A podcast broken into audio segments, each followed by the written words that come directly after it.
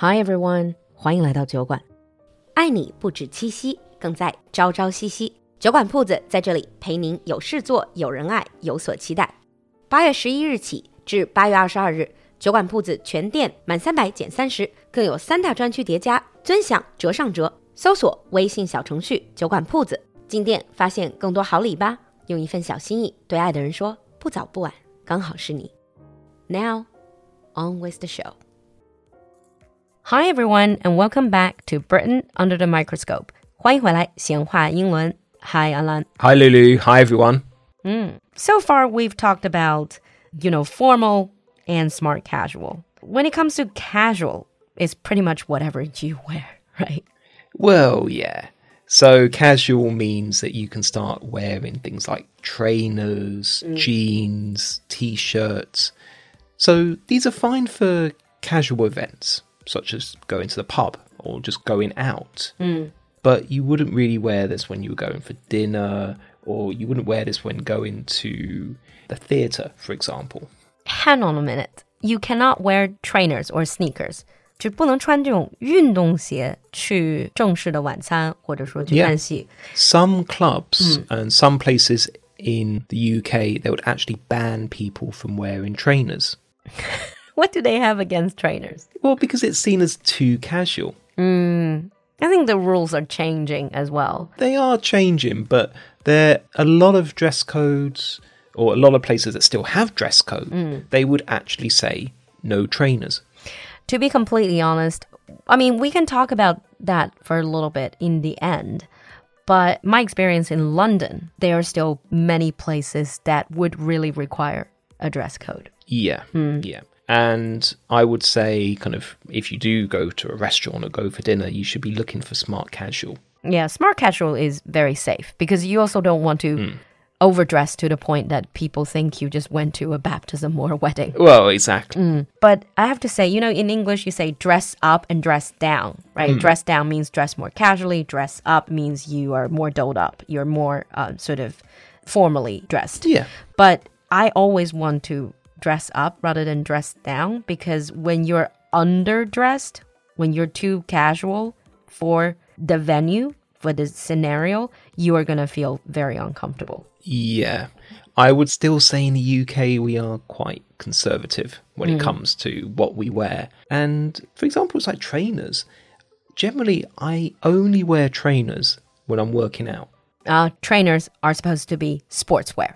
Yeah. Mm. So when I go for runs or if I go for like long walks, then yeah, I wear trainers. But if I'm going out anywhere else, I would always wear shoes. Mm. Talk about casual. In the very beginning, we mentioned there is a layer even more casual than casual called lounge wear.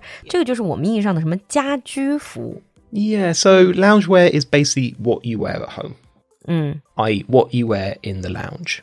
So lounge wear would include things like Pajamas? uh, pajamas, but also things like sweatpants or joggers. 呃，就是那种松垮的那种运动裤，对吧？ Yeah, 啊， so you'd wear jogging bottoms, maybe a t-shirt. Women might wear leggings, and people would wear these if at home, but they would also wear them if they're working out or going very quickly to the shops, for example. nearby shops. Yeah, so if you hmm. want to quickly go and buy something from a local shop, then you might wear loungewear. Lounge wear is just comfortable wear. It's just very, very comfortable wear. Yeah, you put comfort first.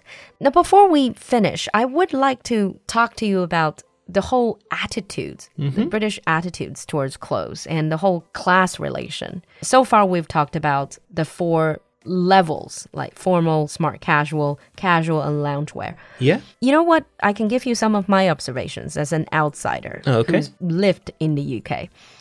First of all, it is very easy to tell people's class by what they wear. Would you agree with that? Yes, I would. Mm. There is still this whole attitude of class. So, for example, loungewear is still seen as sort of kind of sort of lower class, really, like working class. Yeah. Again, we're not like judging in that sense. Hmm. It's more like if you go to the UK, just pay attention to what people wear. Yeah. And you would really tell, even if they're in the same space, you would be able to tell their class, economic, financial background. Exactly. And this is not really judging mm. people, but these are just common stereotypes. This is what British people do generally feel mm. and also think when they associate these type of clothes. It's the dress code, as in how formal or how casual you are. It is the fabric of the clothes. Is it natural fabric or is it synthetic? 就比如是合 Yeah. 成还是天然的这种，比如纯棉啊、纯真丝啊，或纯羊绒、羊毛什么的。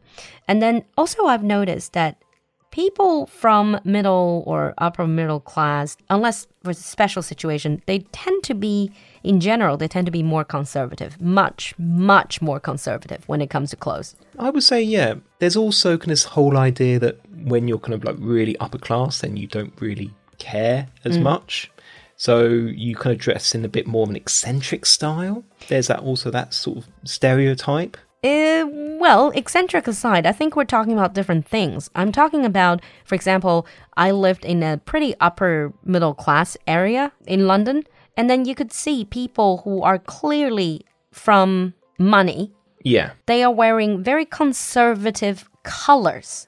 Yeah. They wouldn't go like rainbow color or like really daring neon color. They're mostly sticking to beige, you know, like white, beige, uh, gray, navy blue, these type of basic colors. Yeah.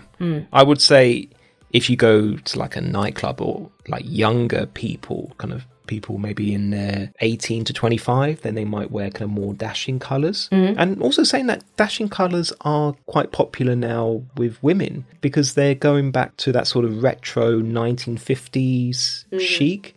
So the idea of kind of very bright dashing colors. I would say that's become a bit more popular now. Yeah, again, I think we were talking about it from sort of the different focus. Hmm. You're focusing on more the style choices based on fashion sense, but I'm more talking about clothes as a symbol of- class. You know, Yeah. this is what I've noticed. For example, when I was training my students, especially if they want to work in the UK, I often say that if you work in a more, let's say, more traditional field, mm-hmm. it's better to be more dressed Yeah. conservatively. It's not really about conservative as in how much skin you reveal. It's more the color choices, the fabric oh, choices. Oh, yes. Yeah. Yeah. I have to admit, I do kind of somewhat agree with that because generally the clothes that I wear, I kind of wear lots of blue. I do wear white.